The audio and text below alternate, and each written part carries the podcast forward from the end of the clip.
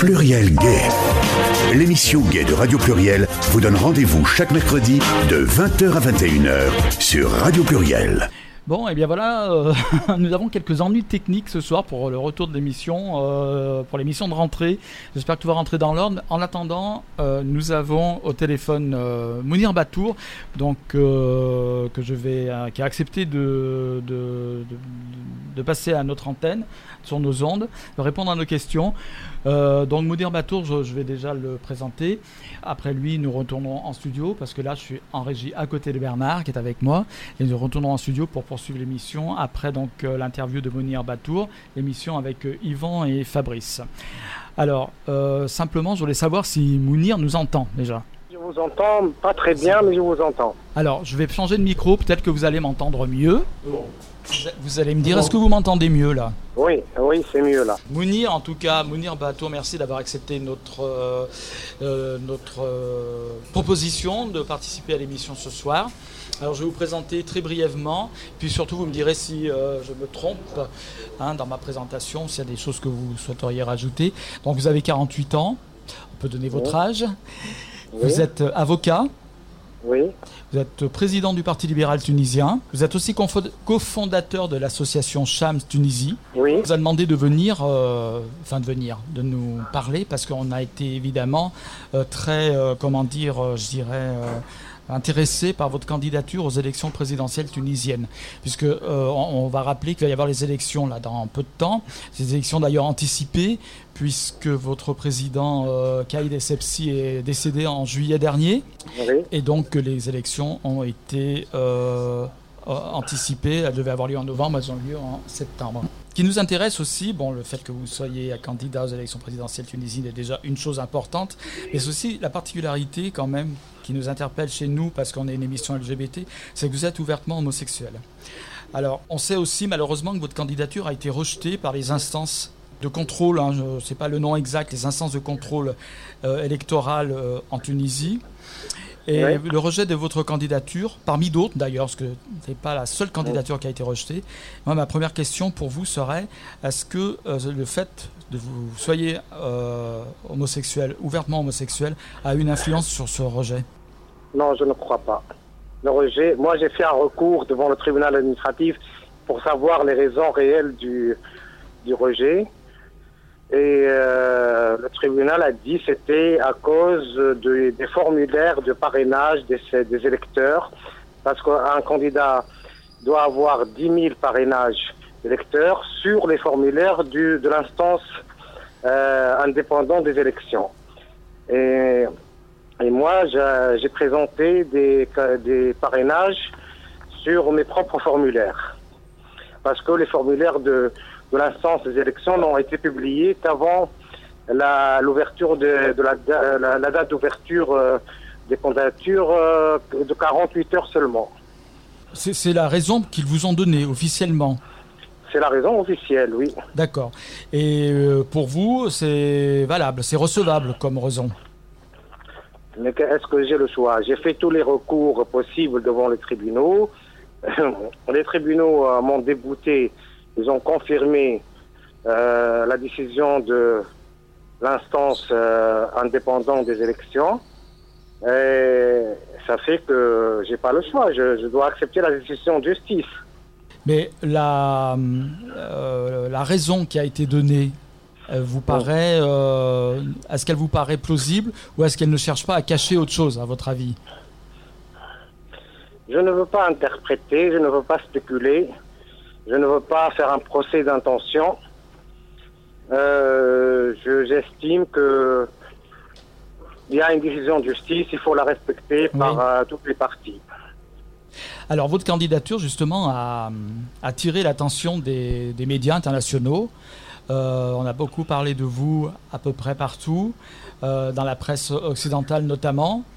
Euh, nous, euh, on a surtout entendu parler de vous par l'intermédiaire de la presse occidentale. Alors, je ne sais pas du côté de la presse euh, du monde, comment dire, comme on dit, arabo-musulman, comment votre candidature a été présentée, également en Tunisie, par les médias tunisiens. En revanche, vous avez fait du droit des articles dans des, auprès de médias internationaux très connus. On, peut, citer CNN quand même qui a parlé de vous. On peut parler de la presse européenne parmi les plus importantes d'Europe. bon, on a beaucoup parlé de vous. Et nous, on a beaucoup entendu parler de vous, de ce fait. Évidemment, encore une fois, c'est le fait que vous soyez homosexuel et candidat en Tunisie qui nous a évidemment interpellés. Hein. Euh, donc, euh, justement, nous, la question qu'on s'est posée, qu'on se pose, on sait que la Tunisie est un pays qui pénalise l'homosexualité. Est-ce que vous êtes d'accord avec moi là-dessus? Parfaitement d'accord. Elle le pénalise, elle pénalise même l'orientation sexuelle, pas seulement l'homosexualité. C'est-à-dire pas seulement la sodomie le fait d'être homosexuel et un homme public qui plus est se présente à une élection en Tunisie, euh, pour nous, bon, ça nous a interpellés évidemment dans ce cadre-là. Hein. Euh, nous, on s'est quand même dit, on s'est dit plusieurs choses en règle générale. C'est d'abord, c'est un homme courageux de le faire dans ce cadre-là. Ensuite, on s'est dit, c'est certainement quelqu'un qui veut faire évoluer et changer les mentalités en Tunisie.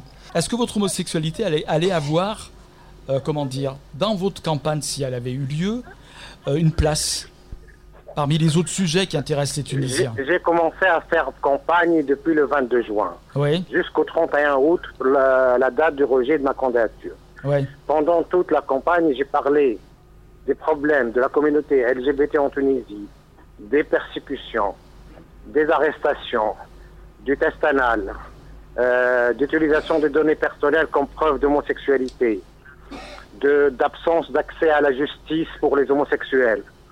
Euh, tous ces problèmes-là, je les ai évoqués pendant la campagne et c'était une occasion très importante pour euh, faire parler de la cause LGBT en Tunisie et, cela, et ce par euh, les médias surtout internationaux.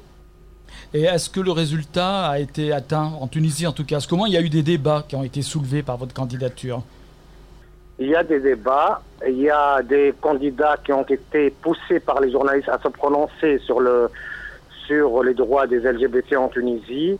Il y a au moins quatre candidats actuellement qui se sont prononcés pour l'abolition de l'article 230 du Code pénal qui pénalise l'homosexualité et condamne les homosexuels à trois ans d'emprisonnement. C'est une très grande victoire qui est des candidats qui s'ouvrent à ce point-là, qui ne sont pas homosexuels, qui n'étaient pas sensibilisés à la cause de la communauté LGBT. Et aujourd'hui, on les voit sur, les médias tunisiens dire que c'est pas juste ce qui arrive aux homosexuels en Tunisie. Donc il y a une évolution, une amorce d'évolution, de dialogue en Tunisie si vous aviez... Euh, je, vais vous donner un indice. Oui. Avant ma candidature, il y avait un sondage de la BBC qui euh, disait que 7% seulement de la population tunisienne accepte euh, l'homosexualité.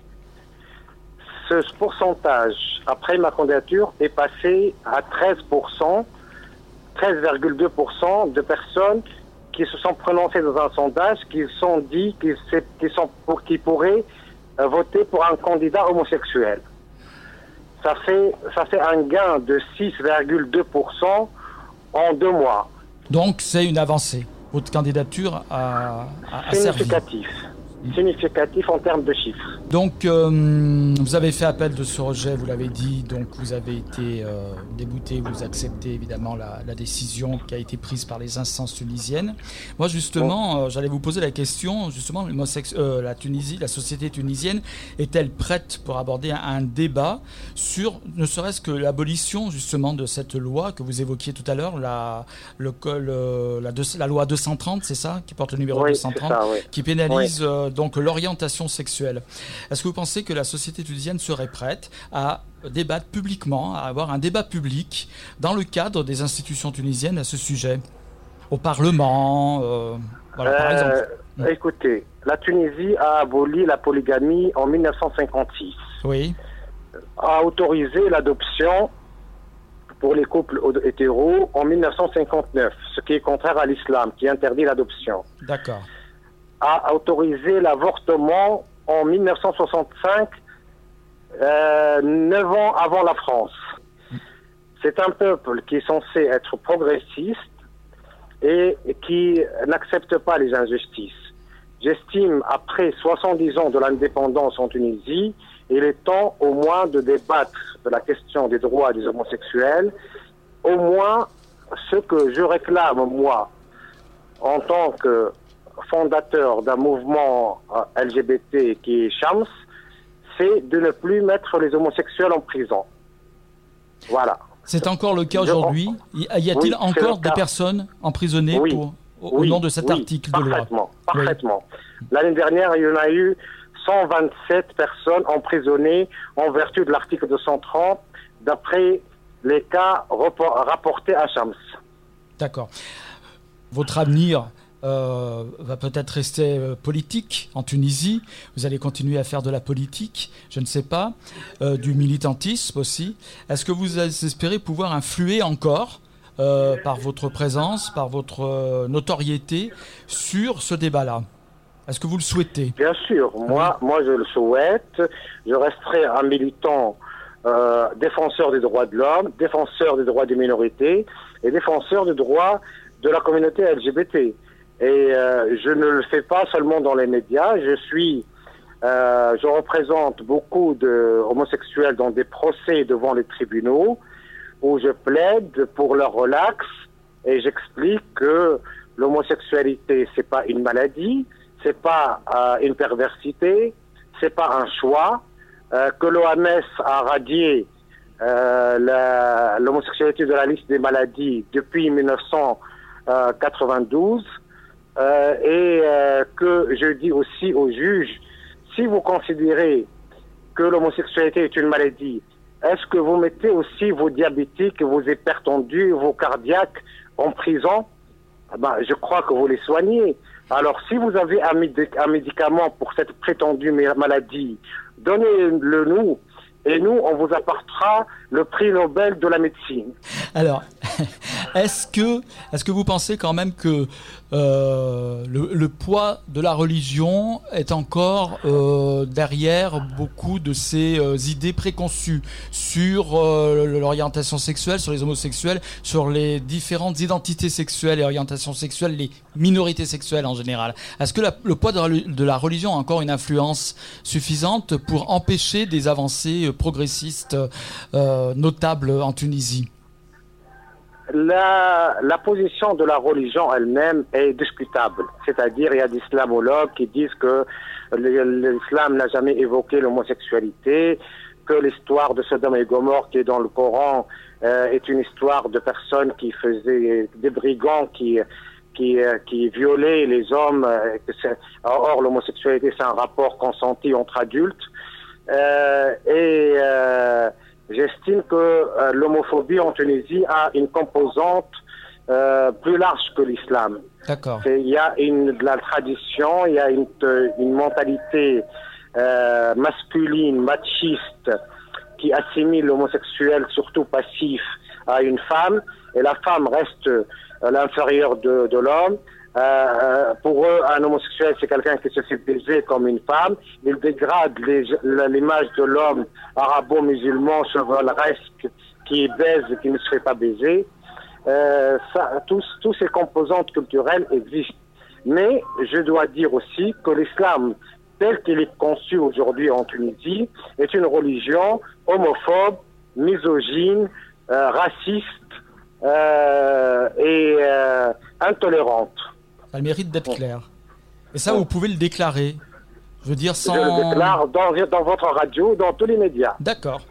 Y compris dans les médias tunisiens, etc. Oui, parfaitement. Une question que nous nous sommes posées également, que beaucoup de gens sont posés, c'est quand même dit, mais ça, c'est valable pour, pour la France aussi, parce que lorsqu'il y a eu le débat pour le mariage pour tous, par exemple, il y a des gens qui ont reçu des insultes, qui ont été même menacés.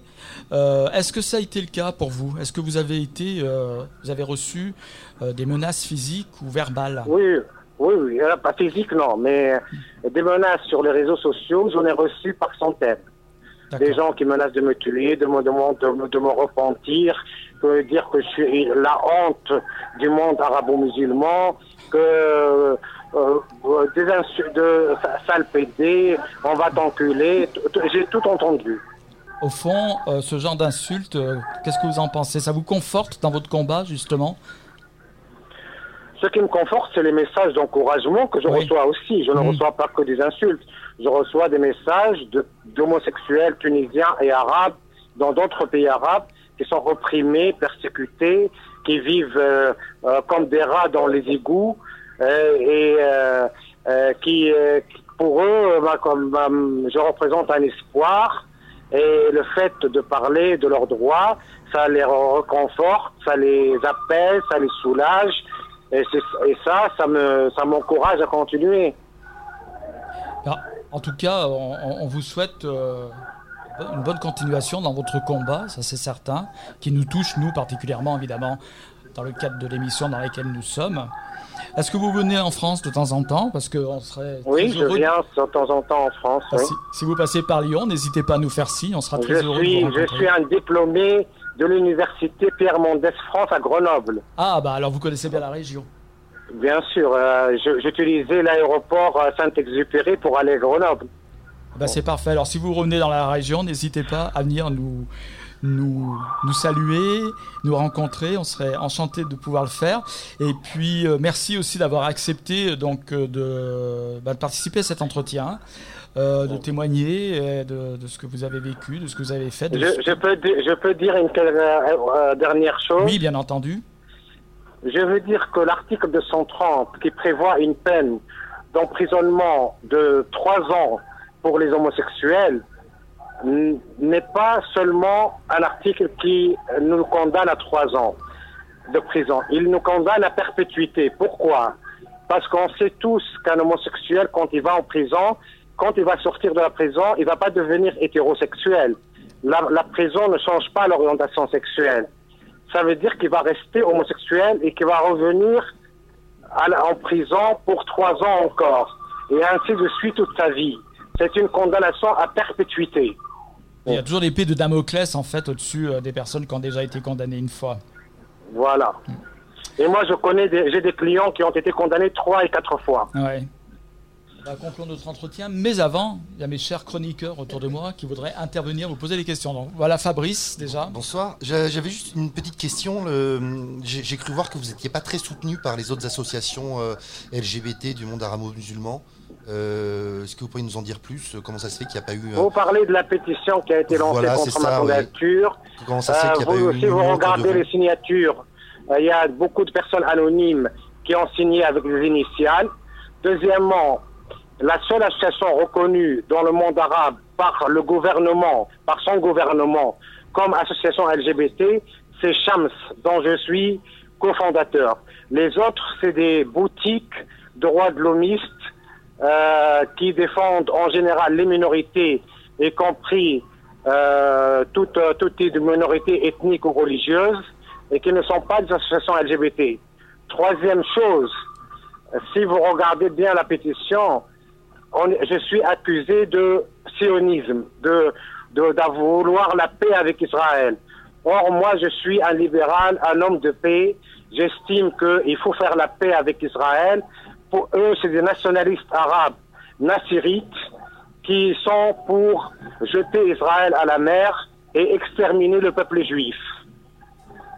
Donc pour vous derrière, c'est une, euh, c'est, plus une problématique comme ça parce qu'ils parlaient comme quoi vous étiez dangereux pour la communauté. Euh, oui, bah, ils disent qu'on a des personnes dans chambre, ce qui n'est pas vrai du tout. Nous, on dénonce, on dénonce les cas d'arrestation. Pour dénoncer un cas, on est obligé au moins de donner les circonstances de l'arrestation. On n'a jamais donné de nom, ni euh, de description des personnes, ni de description de lieu, mais on dénonce les arrestations en disant un mec de 22 ans dont telle, euh, telle préfecture a été arrêté hier en compagnie de son copain. La police a fouillé sa maison, a trouvé des affaires féminines et des perruques. On donne des détails comme ça, mais on n'a jamais outé personne. Hmm. C'est toujours dans le cadre d'une procédure pour, euh, pour défendre les gens qui ont ce genre d'accusation, quoi. Voilà. D'accord, d'accord. Eh ben merci beaucoup. Merci. Eh bien, merci euh, Mounir Batour, en tout cas, d'avoir accepté hein, d'intervenir ici. Et euh, donc, nous vous souhaitons surtout une bonne continuation dans votre combat. Et, et bravo pour votre combat. Merci. Merci. beaucoup. Bonsoir. Au revoir. Au revoir. Pluriel Gay. L'émission Gay de Radio Pluriel vous donne rendez-vous chaque mercredi de 20h à 21h sur Radio Pluriel.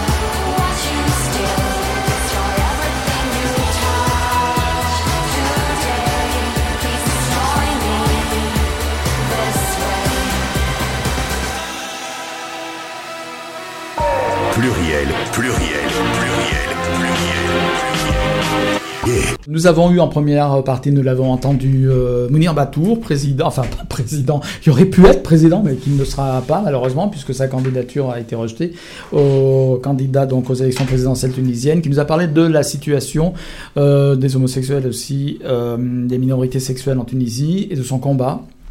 Voilà, c'était un entretien très intéressant. Euh, non moins intéressant maintenant, nous retrouvons nos chroniqueurs habituels, nos vieux chroniqueurs.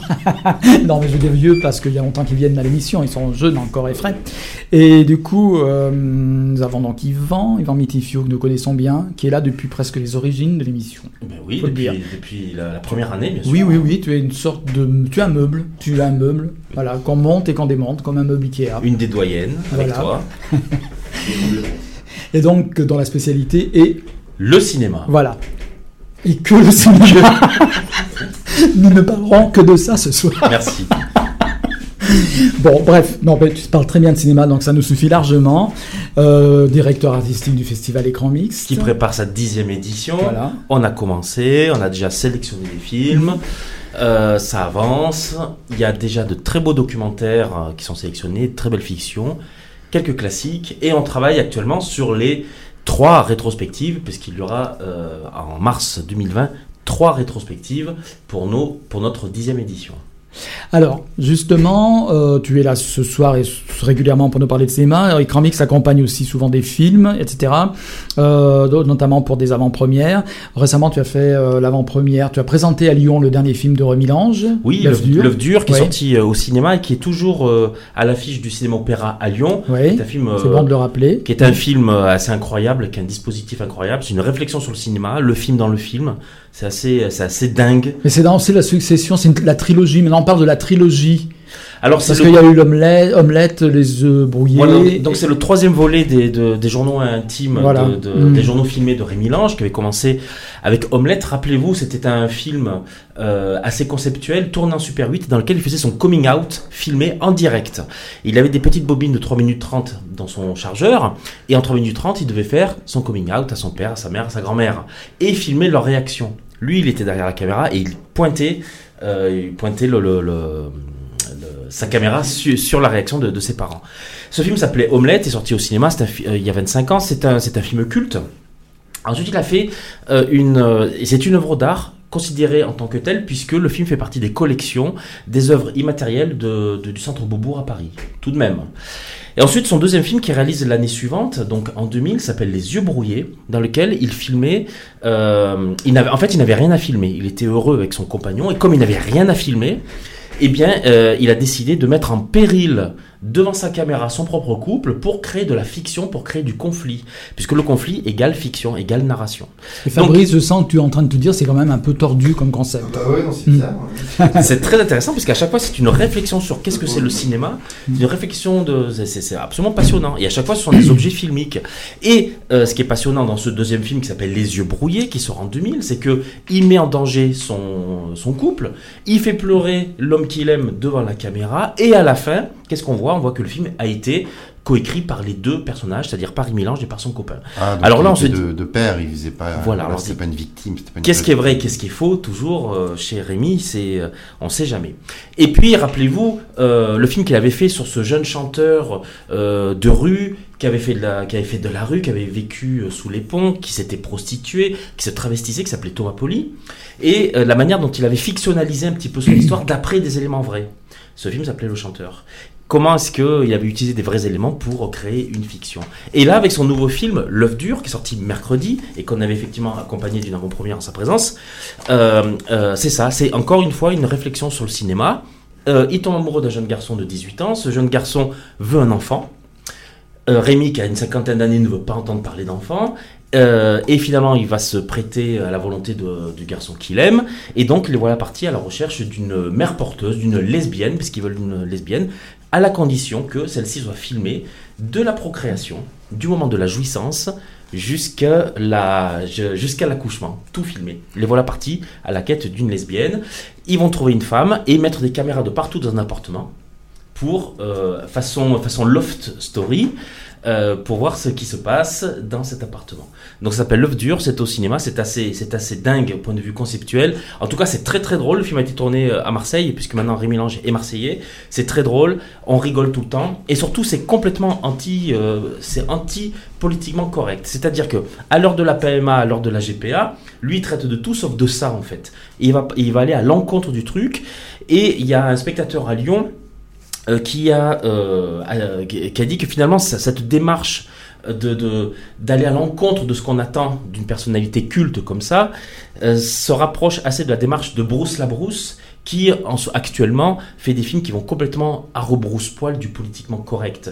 D'ailleurs, il s'est mis, Bruce Labrousse, toute une partie euh, des féministes sur le dos euh, avec ses derniers films, alors que justement, lui, ce qui l'intéresse, c'est de c'est de donner un coup de pied dans la fourmilière du politiquement correct actuel qu'on retrouve énormément aussi chez les LGBT. Donc ça s'appelle L'œuf dur et c'est au cinéma opéra actuellement. Alors il y a aussi quelqu'un que tu aimes beaucoup, on le sait, qui est très lié au festival euh, écran mixte. Oui. C'est Céline Sciamma. Alors Céline Sciamma, présent, euh, son nouveau film sort euh, au cinéma le 18 septembre. Ça s'appelle Portrait de la jeune fille en feu et c'est une splendeur. Vraiment, je suis encore dans le film. Euh, comment dire? On propose une avant-première de ce film le vendredi 13 à 20h à UGC euh, Ciné-Cité Confluence en sa présence. Notez bien, vendredi 13 UGC Ciné-Ciné Confluence en présence de Céline Sciamma. Alors Céline Sciamma, c'est, euh, vous savez, c'est une cinéaste euh, proprement féministe qui, euh, qui s'attache énormément à filmer celles, les personnes qu'on ne voit jamais à l'écran. Elle a fait quatre films. Son premier, c'était Naissance des, Pru- des pieuvres, qui parlait de la naissance de l'amour d'une jeune adolescente. Très bon film, je sais pas si tu l'as vu, mais Dans les- c'est- C'était la première apparition au cinéma de euh, Adèle Haenel, Ah, d'accord. qui joue euh, dans euh, Portrait de la jeune fille. euh, c'était un premier film, euh, Naissance son- des sa première fiction, ouais. Ah son premier film et premier film d'Adèle Haenel qui, est- qui, qui est déjà abouti comme film pour un premier film, je veux dire. C'est un peu comme Xavier Dolan, tu vois. Les premiers films de Xavier Dolan, on a l'impression que c'est un mec qui a déjà fait plein de films, euh, qui a vécu alors qu'il est jeune et qu'il n'avait pas fait grand-chose. Tu sens le génie direct. Bah, il, a une derrière. signa- il a une signature, c'est à ça qu'on reconnaît un artiste, il a une signature directe. Voilà. Xavier Dolan, on le reconnaît à première image. Voilà. Comme Kubrick, comme, euh, comme Chabrol, voilà. Et Siama, elle, c'est un peu pareil, je veux dire, dans le sens où son premier film, par exemple, était déjà un film très abouti, très cinématographique. Et en très fait. bien écrit. Très- oui. Elle a aussi une formation de scénariste. Elle enseigne, euh, elle enseigne le scénario. Euh, et euh, elle est aussi scénariste. Elle était scénariste pour euh, Entrer Téchiné pour quand on a 17 ans. Oui. Elle a été Un aussi. très joli film, d'ailleurs, qu'on a vu dans le cadre d'écran mixte. Oui, encore. on avait invité Céline. rappeler. Oui. Céline a Qui a un très joli film sur l'adolescence gay, c'est très très bien. Et elle avait été aussi scénariste d'un film d'animation qui s'appelait Ma vie de courgette, qui parlait, la- qui parlait vraiment de la différence. Ouais. C'est quelqu'un, après pour son deuxième film, euh, Tomboy, euh, elle, euh, elle mettait en scène euh, ben, une, euh, un garçon manqué en fait. Mhm. On voit jamais de personnage de garçon manqué au cinéma. Et ce personnage assumait clairement et complètement qui il était. Mhm. Son corps, sa, sa, sa, sa personne. C'est vraiment un film... euh, Sans vouloir forcément être dans une démarche de transition. pas du ou, tout. euh, Non, non, non. La C'est personne, vraiment elle- la non-binarité de Voilà, la personne, elle est qui elle est et elle s'assume. Une Mm. personne, euh, un enfant de, de, de 10 ans, de 10-11 ans. Donc c'était assez remarquable, Tomboy, maintenant qui est devenu un film culte. Son troisième film, Bande de filles, qui est un film complètement intersectionnel, intersectionnel avant qu'on en parle même, puisque euh, elle filmait des jeunes filles issues de, de, de- de- des minorités et surtout euh, et surtout euh, pauvres, de, issus des banlieues. Et elle, elle les a mis sur écran, sur écran géant. Ça s'appelle Bande de filles, et c'est un film aussi qui a eu beaucoup de succès. Et là, avec son troisième film, elle parle des femmes artistes. Alors j'ai lu un peu ses interviews. Euh, la- la- sa volonté était aussi de, de remettre en lumière toutes ces femmes artistes et peintres, notamment du XVIIIe siècle, qui ont été tout bonnement effacées. Puisque c'est un film en costume. hein. C'est un film. en- Ah voilà, j'ai oublié de dire, c'est son premier film en costume. Ah. Ça se passe au 18e, à la fin du 18e siècle. Et elle a voulu remettre euh, en lumière ces femmes artistes qu'on a depuis complètement euh, invisibilisées, puisqu'il y avait énormément de femmes peintres, et les livres d'histoire et les livres d'art ne, ne- ne- ne les ont pas. euh, ne les ont pas Mis en avant, euh, mis en avant et euh, et, et. Pareil et donc avec les femmes scientifiques d'ailleurs. et oui, dans, dans tous les Curie. bien sûr. Et donc, alors l'histoire est très très belle. On est au XVIIIe siècle, en 1770, et euh, c'est une c'est une, une artiste peintre donc qui va se rendre dans un château. euh, euh, au, bord de l'océan, dans le nord de la France, pour faire le portrait d'une jeune fille euh, qui sort du couvent et qui est destinée à être mariée, mariée à un homme d'affaires à Milan. Et euh, cet homme d'affaires, avant le mariage, veut voir le portrait de sa future épouse, comme ça se faisait euh, à l'époque.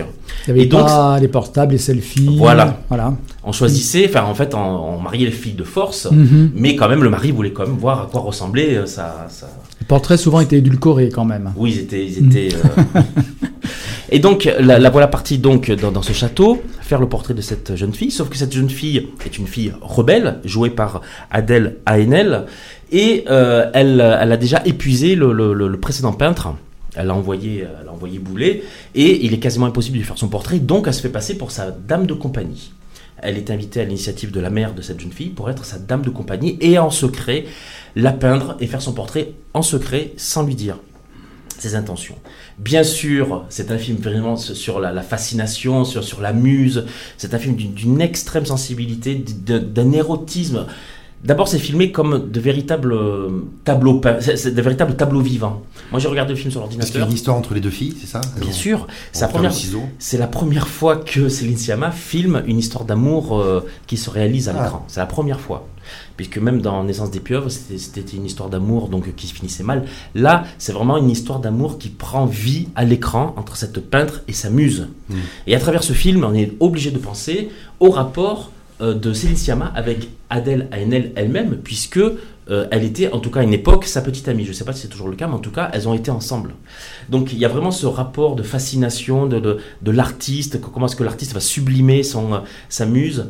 Le film est d'une sensualité in- incroyable. J'ai vu le film sur l'ordinateur, je faisais des pauses parfois. Ce sont de véritables euh, tableaux, tableaux, euh, tableaux vivants. Donc cette volonté, encore une fois, de filmer des femmes, euh, de, de, de, de mettre en avant des femmes artistes, replacer les, femmes dans leur vraie place, dire qu'il y avait des femmes artistes, et puis faire, faire un film complètement sensuel, extrêmement sentimental, extrêmement euh, euh, touchant. Je suis encore dans le film, extrêmement touchant et, euh, assez bouleversant. C'est un film magnifique, vraiment magnifique. C'est peut-être un des plus beaux films lesbiens qui ait jamais été réalisé, en tout cas en France.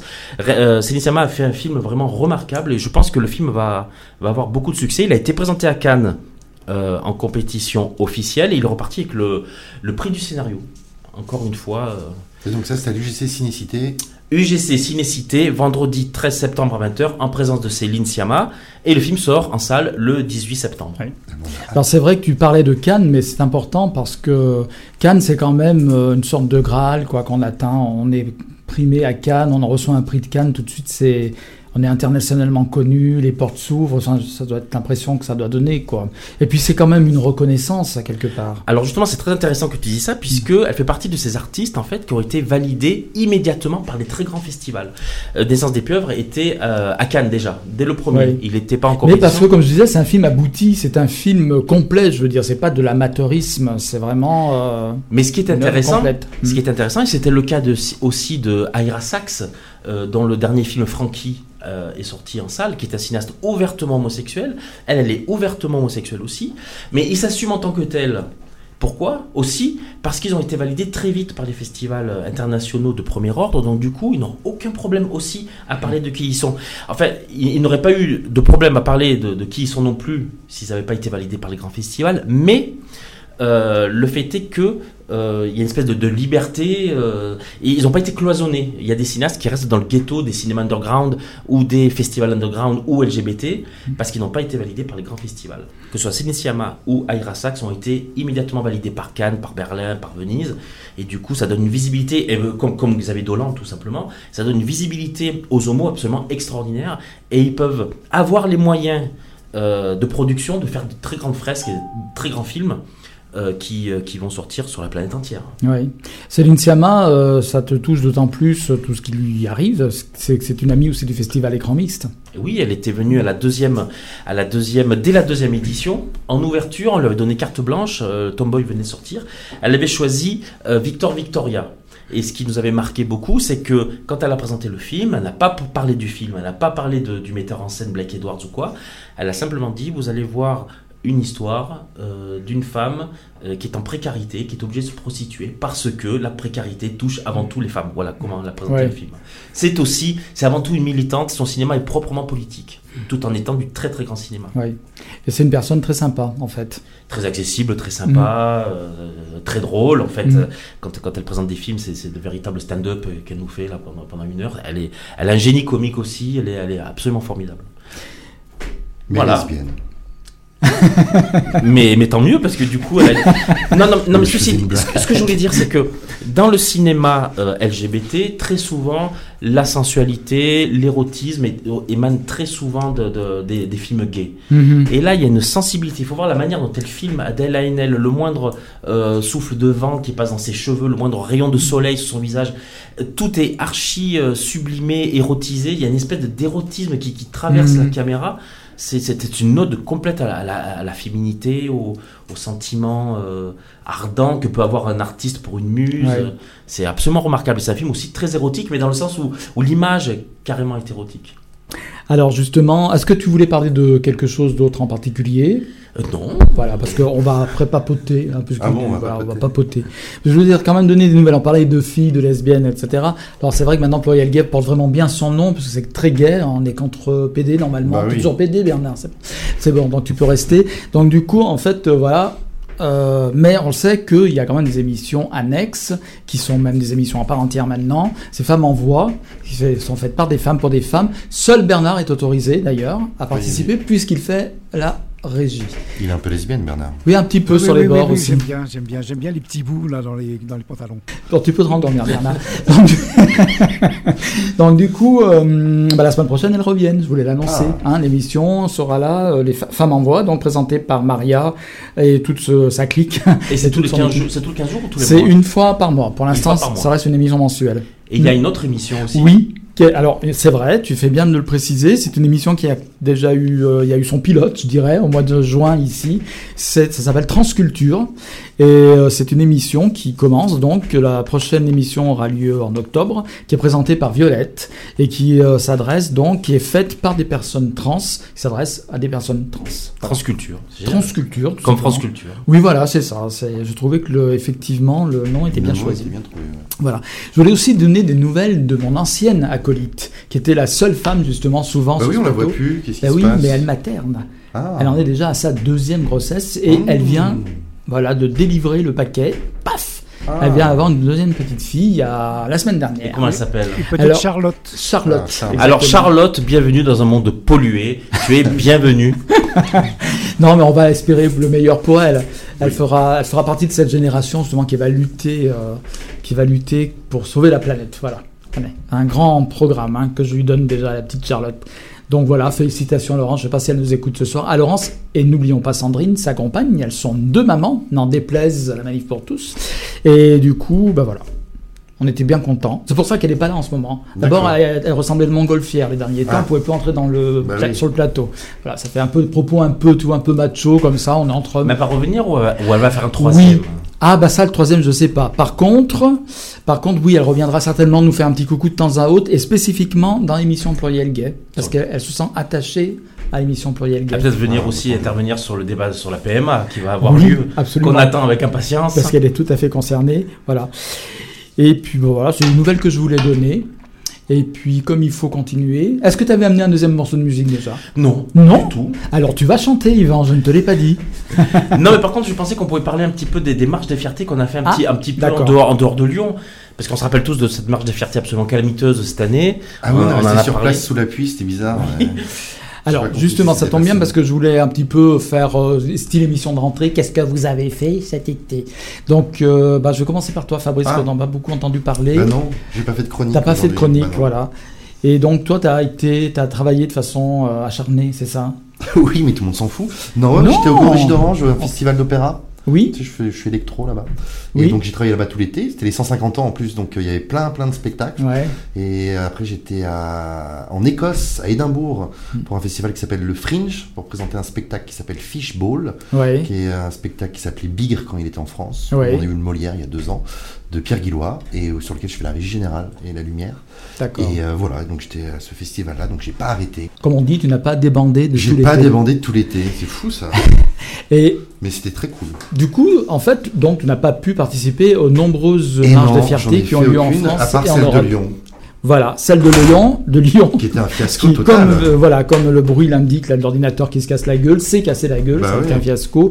Disons qu'elle s'est noyée. Ça a été une sorte de Canal Pride finalement, comme à Amsterdam, Parce qu'ils c'était fait une contre-gay pride la veille au soir. Oui. D'ailleurs, on en avait parlé avec, avec qui? On avait eu une émission juste avant. Oui, on en Euh, parle un peu toutes les années avec Olivier Borel, on en a parlé. Avec donc- le porte-parole de la Ah, voilà, c'est ça. Ouais. Et euh, du coup, il y avait une contre-gay pride euh, d'or- d'organiser. Oui. euh, Qui à la base n'est pas vraiment une contre gay pride, la pride de nuit. En Oui. fait, on appelle la pride de nuit. C'est voilà, c'est Une pride non mixte, c'est ça? Voilà, euh, oui, et puis surtout non commercial, etc. Parce que ce que les gens qui organisent la Pride de nuit reprochent un petit peu aux marches de fierté traditionnelles, c'est effectivement le côté commercial, etc. Alors c'est vrai qu'il y a eu beaucoup d'événements à Lyon sur lesquels on est revenu. Il y a eu la pluie déjà, ça c'est sûr, un orage monumental qui s'est abattu sur la marche, mettant en péril même C'était la, certains... la- la colère divine contre la PMH, c'est sûr. C'est ça. Moi, je pense derrière, il y a Boutin et Ouais. euh, comment il s'appelle euh, le mec qui porte euh, une chasuble là, euh, rose avec une calotte sur la tête, qui se trouve à Fourvière. Comment il s'appelle le- déjà Barbarin. Voilà, j'avais oublié. J'avais oublié son nom. Il y a longtemps qu'on en a plus entendu Vrai, ouais, d'ailleurs. Mm. Alors voilà. Et puis euh, bon, il y a eu aussi l'intervention donc de ces de, de ces personnes euh, qui très politisées, je dirais, et qui sont contre le déroulement de la marche et qui auraient donc semble-t-il empêché aussi euh, euh, le départ de la marche, etc., etc. Il y a eu toute une polémique qu'on connaît. On sait que le centre aussi a été entre guillemets, je le mets quand même en guillemets, Vandalisé. Vandalisé. des affiches, donc Voilà, c'est de dégâts des aff- matériels. des voilà, il n'y avait pas de dégâts matériels, mais des affiches ont été apposées pour contester un petit peu le travail du, du centre, dans le sens que ce serait consensuel, euh, pas assez ouvert, etc., etc. Bon, on va pas rentrer dans les détails, on en a déjà parlé. Il y a eu une réunion à ce sujet d'ailleurs au centre LGBTI le 10 juillet. Qui était? J'y étais. Euh, C'était une réunion qui est, finalement était très intéressante, qui aurait pu partir en autre boudin, si j'ose dire, et puis finalement qui a permis l'échange justement entre la posi- les positionnements de la LGP et du centre LGBTI et euh, ceux donc qui organisent la marche de nuit et qui vraisemblablement ont participé entre guillemets euh, donc à, la, force. à la non voilà réalisation de la marche des fiertés. Donc du coup, mais bon, je ne dis pas que tout le monde a convaincu tout le monde, mais il y a eu un échange, un véritable échange. Mmh. Et ça, c'était intéressant. Ce qui est intéressant, c'est aussi qu'à la fin, euh, il a été décidé que régulièrement, il y aurait des réunions comme ça, euh, voilà, euh, avec des personnes extérieures au centre, qui sont LGBT aussi, mais qui ont une approche différente, etc. Le centre est, en enfin, en ayant à être un peu plus inclusif, peut-être, en reconnaissant certaines de ses erreurs, ce qui est une bonne chose, je pense notamment par la, la voix de son président qui a reconnu euh, certains faits. Par exemple, Yvan, toi tu y étais, je crois, lors de l'inauguration de la bibliothèque où il y a eu ce qu'on Oui. a appelé une tentative d'assaut du centre par les mêmes personnes, donc intersectionnelles, transféministes, etc. Et en réalité, euh, enfin le président en tout cas lui-même a fait une sorte de mea culpa en disant qu'ils se sont mal, s'ils sont mal pris, ils ont mal interprété surtout, et ils ont peut-être eu peur aussi euh, de ce qui allait se passer. Euh, parce qu'il y avait. euh, Raconte-nous un petit peu, tiens, l'histoire de la bibliothèque. Eh bien, qu'est-ce qui s'est passé ce jour-là Euh, Donc, il y avait une inauguration. Les élus, euh, Nathalie Perrin-Gilbert et aussi un élu macroniste, La République En Marche, qui était là. Qui était l'élu de l'arrondissement Oui, ouais. oui, ou de la circonscription. De la circonscription, ouais. Donc était là et puis tout d'un coup effectivement il y avait une manifestation je sais plus pourquoi Eh à c'était pour à Moussa, à l'hôtel de ville oui pour Moussa et après le réfugié guinéen qui était débouté par la justice française. Euh, Et ils sont- réfugié homosexuel. et ils sont venus avec leur pancarte euh, donc euh, euh, au, au centre je pense pour participer à la réunion et tout de suite on leur a fermé les portes Hmm. je pense qu'il y a eu une mauvaise gestion euh, on va dire de la sécurité et donc là ça s'est envenimé mais je pense que c'est plus dû à à un problème de communication et un malentendu. Et donc tout le monde s'est énervé. Les élus, bon, ils n'étaient pas très bien rassurés et ça s'est pas très très bien passé. Mais je pense que c'était un problème de gestion des personnes à l'entrée. Euh, moi, il me semble qu'on peut rentrer avec des pancartes à l'intérieur du centre LGBT. euh, Mm. voilà. Ce qui leur était reproché, c'est que certains avaient le visage couvert, et etc., etc. Bon.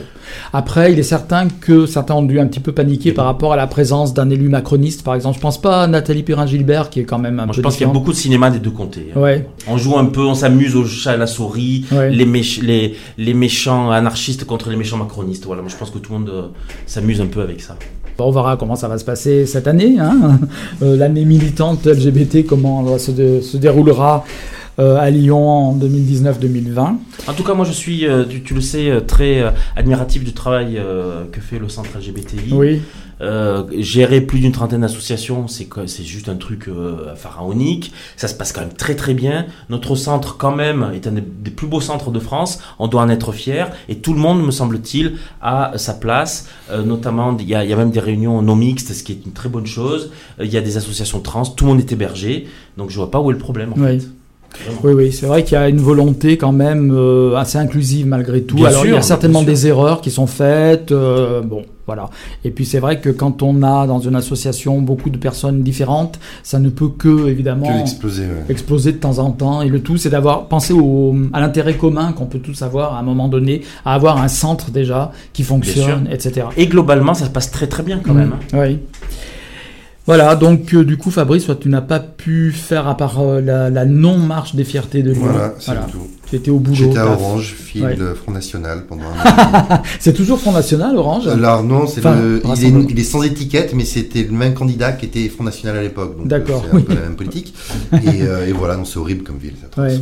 Ouais, Sauf que le théâtre antique est Ah extraordinaire. bah c'est magnifique, quoi. Mm. c'est un théâtre antique euh, avec Allez. 64 mètres d'ouverture. Je sais pas si t'imagines ce que ça fait, c'est énorme. C'est un des me- Avec un mieux conservés de du monde scène. Il n'y a que trois théâtres dans le monde Mm. qui ont un mur de fond de scène euh, conservé. Là, ils, sont, ils ont fait un toit il y a quelques années déjà pour, euh, Mhm. pour le conserver. Et puis il y a des opéras, c'est fabuleux, quoi. Ouais, Ça- ouais. Dont les Corrigis d'Orange. Dont les Corrigis d'Orange, ouais, qui font euh, Qui tout fête l'été. quand même ses 150, 150 ans. Ouais. Plus vieux festival de France. Hein. Ah oui, Autofinancé à plus de 80%. d'accord. Ah oui, bon. Très peu de subventions. et les places sont très chères en même temps. Ouais. Et moi, j'ai fait la, la marche des fiertés de Marseille. C'était le 3 juillet. Et t'as as, été agréablement surpris, tu m'as dit. En Eh venant ben, c'était la, meilleure marche que j'ai faite de, de toute ma vie. C'est pas dangereux de faire euh, une Mais épreuve pas à du Ah, pas Alors d'abord, ce qu'il faut tout suite, savoir, hein. d'abord, dé- peur. hein. départ de la marche, de la marche devant l'hôtel de ville, Ouais. il y avait le drapeau LGBT à côté de drapeau français, Wow. à dra- voilà, déjà. Et ensuite, euh, donc il y a très peu de chars, je crois qu'il y a 4 chars, quoi, ridicule. Par contre, on était 20 000. Ah ouais. 20 000 à Marseille. C'était la marche la plus inclusive que j'ai jamais vue de ma vie. On marchait, euh, c'était magnifique. Il y avait les, les- les gens aux fenêtres qui nous faisaient des cœurs avec la main, Ah des bon? familles entières, bien sûr, des familles, euh, des familles maghrébines et tout. euh, et les gens marchaient avec nous, des, des- même des familles maghrébines avec des, des poussettes. C'est vraiment très inclusif euh, comme, comme marche. Marseille est une ville très inclusive. Et enfin, la soirée euh, officielle extraordinaire au Palais Longchamp. C'est un peu comme si ça se passait, je sais pas moi, ici à, au, au, euh, Au parc de la Tête au d'Or. parc de la Tête d'Or, au parc du Palais Longchamp, sublime, 4000 personnes à danser jusqu'à 2h du matin, une scène gigantesque, des DJ fabuleux et des stands de partout, des boissons, de, de- de- des stands pour se faire des photos, enfin des trucs géniaux. C'était une fête, c'était un vrai festival. Et il se C'était passait quoi dans le parc, euh, comme ça, le soir et au ben beaucoup de danse, beaucoup de bah, Grinder marchait à fond, ça c'est Ah sûr. Mais Ning, par, ning, ning. mais par contre, une ambiance incroyable, hyper inclusive. Il y a des tas de gens qui venaient aussi, qui descendaient des quartiers pour euh, balader leurs gosses euh, dans le parc la nuit et tout. Ok. Ouais. C'était mais génial. J'ai jamais vécu un truc pareil J'ai l'impression que le, le milieu gay euh, marseillais était assez sinistré quoi, au niveau des bars et des discothèques. C'est sinistré parce qu'en fait, il y a- a- essayé d'y aller plusieurs fois quand j'étais en tournée et tout. euh, c'est quand même un peu, un peu c'est glauque c'est tenu un peu par des, par, par- par des mafias, si tu veux, un, Ah peu, bon un peu comme aux États-Unis à Ah oui, l'époque. à l'époque à New York, à À l'époque New de York, Stonewall. ex- C'est très Exactement. enfermé. Tu vois, il n'y a pas de terrasse par exemple. Tous les bars. euh, Alors il y en a maintenant euh, au quartier de la, quartier de. Plaine, oui. Maintenant il y a un bar qui s'appelle le Pulse et c'est euh, c'est euh, Avec une terrasse et tout. Oui, une des plus belles terrasses de, de- de Marseille. Mais ce que je veux dire, cette marche-là était 20 000 personnes. Je veux dire, c'est le maximum qu'il y a eu à Lyon. Hmm. Et surtout, c'était complètement inclusif. C'était génial. Et surtout, le- l'effort de la municipalité, d'abord d'avoir mis le drapeau. Alors, bien sûr, c'est les élections l'année prochaine. C'était la dernière marche avant les élections. On n'est pas, on n'est pas naïf. Ouais. Mais surtout, de donner comme ça le palais Longchamp, qui est un palais absolument fabuleux, et ce parc au LGBT, c'est c'est dingue. Dingue, Ouais. dingue, dingue. Donc tu as été agréablement, euh, tu as été sidéré en fait. Ah oui, meilleure marche. Mais c'est vrai que ce que dit Fabrice, on a l'image quand même d'une ville euh, très homophobe en fait. Quand Et pourtant, c'est une ville hypersexuée. Oui. Et dans laquelle les rapports entre hommes sont omniprésents. En même temps, euh, beaucoup de, de- de- de- de- d'ag- d'agressions homophobes ont lieu aussi à Lyon et à Paris aussi, notamment, Oui, y compris ouais. euh, dans le Marais ou à proximité du Marais. Donc, euh, bon. Et oui. Mm. Il y en a encore une hier ou avant-hier dans le Marais, je crois, c'est pas ça? Peut-être, oui, mais euh, moi je les compte plus, je regarde même plus parce que ça me Ça cafard. déprime. Voilà. Bien. Et moi, ça me fait penser aussi, toi, à une ville comme Montpellier, qui est pas la même ville que Marseille. Déjà, c'est plus petit. C'est une ville qui, à proprement parler, n'a pas vraiment de bar ou de lieu, mais qui se dit gay friendly dans le sens, il y a beaucoup de lieux inclusifs où euh, sur des terrasses, on peut trouver des personnes très mélangées, etc., de différents horizons. Ça, c'est pas mal aussi comme concept. Mais de toute façon, ce sont des villes de sud dans lesquelles il y a Mm. un très grand taux de, de- de mixité sociale, mixité, euh, on va dire, euh, ethnique. Ouais. On est habitué à vivre ensemble. Voilà. Tout simplement. On est, on, est, habitué à vivre ensemble. Et moi, je trouve que Marseille est une ville euh, qui n'est pas du tout cloisonnée. Enfin, au contraire, j'ai l'impression qu'il y a un vivre ensemble. Oui. Et puis les villes du sud sont aussi des villes quand même où les gens euh, sortent. Je veux Oui, dire, euh, sont très facilement dans les rues à dehors. discuter. Voilà. Voilà. C'est valable pour tout, tout ce qui est sud, quoi. Méditerranéen. Ah si, j'ai fait la Gay Pride d'Angers. Ah, je me suis pointé un dimanche parce que je bossais le lundi à Angers sur un spectacle et je me suis donc c'était euh, tard, c'était fin mai ou début juin, je sais plus, je crois que c'était fin mai. Euh, et c'était la Gay Pride à Angers, toute petite ville et tout. Ouais, ouais. Euh, donc j'y suis allé, il y avait une, euh, un espèce de, de petit stand, ils avaient ouvert le- la- la- une salle de la mairie avec, euh, il y avait très peu de monde, ça faisait très très, c'était un peu triste en fait. Ah oui, d'accord. Ouais. ça faisait pas trop la fête, ça faisait Mhm. très très province. Ouais. Enfin, je dis ça, on est des provinciaux, mais euh, ouais non. c'est Ah non, on est lyonnais, c'est pas pareil. Et euh, voilà, mais c'était un bel, un bel effort de voir ça dans une petite ville comme ça, euh, euh, de faire une gay pride, etc. C'était, c'était chouette, ouais. Ouais. Quoi- Combien de personnes à peu près? Je sais pas, on était 200. Ah oui. Non, c'était tout petit, petit, ouais. ouais. C'était la première aussi. Euh, je crois que c'était la deuxième. La deuxième. non? Ouais. Il me semble, Oui. je sais plus, je sais plus, je sais Après, c'est vrai qu'Angers, c'est pas non plus une mégapole internationale Non, non, c'est avec sûr, des millions ouais. d'habitants. Mais bon. Mais bon, c'est chouette et, tu- Mm. et c'est rigolo parce que même si c'est tout petit, tu retrouves un peu les mêmes repères que dans toutes les gay pride avec euh, deux trois travelots, euh, deux trois PD qui se jouent viril, euh, deux trois mecs, tu sais pas si c'est des filles ou des garçons, les, les d'un côté. Enfin, tu vois, tu retrouves Ouais. un peu les mêmes composantes de, Mhm. de notre milieu gay qu'on aime tant. Quoi. Oui, voilà, de notre, Et, la euh, diversité, la variété ça, ouais, de la communauté. Et tu te rends compte que c'est un refuge aussi pour beaucoup de gens finalement. ce- Mm. C'est ce que ça ça m'a fait comme euh, comme impression. Tu Ouais. dis que qu'il y a pas mal de, de gays pour qui le, le milieu est aussi un refuge parce que parce que c'est pas évident et que du coup il y a pas mal de cassos quoi. Ouais. C'est pas politiquement correct ce que je dis merde. pardon. Bon, en tout cas, euh, l'émission touche à sa fin. Nous avons réussi de façon intelligente, par des Ah. propos intéressants, Ah bon. à Ah, garder notre public jusqu'au bout, dans le dernier quart d'heure de l'émission. Ah Voilà. ouais, Donc, comme on n'avait pas de musique, on n'a toujours pas, tu pourras mettre une petite musique de fin, Bernard.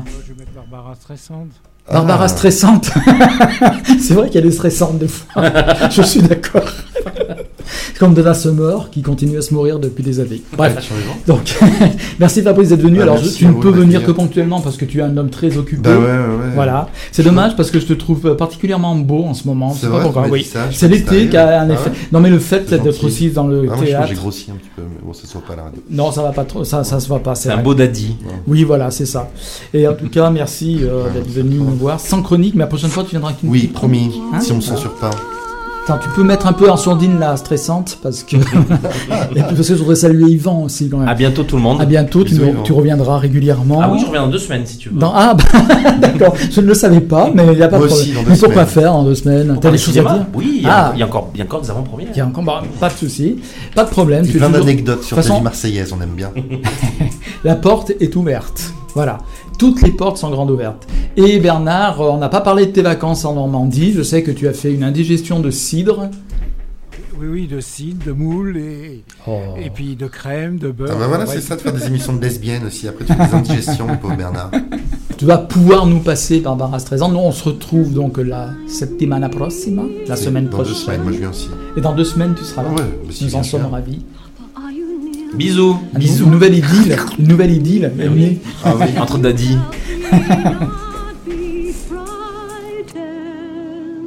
Pluriel, pluriel, pluriel, pluriel, pluriel. Gay.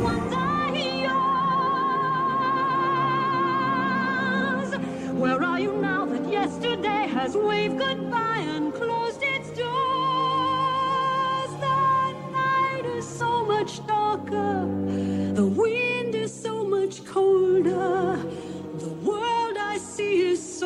begun.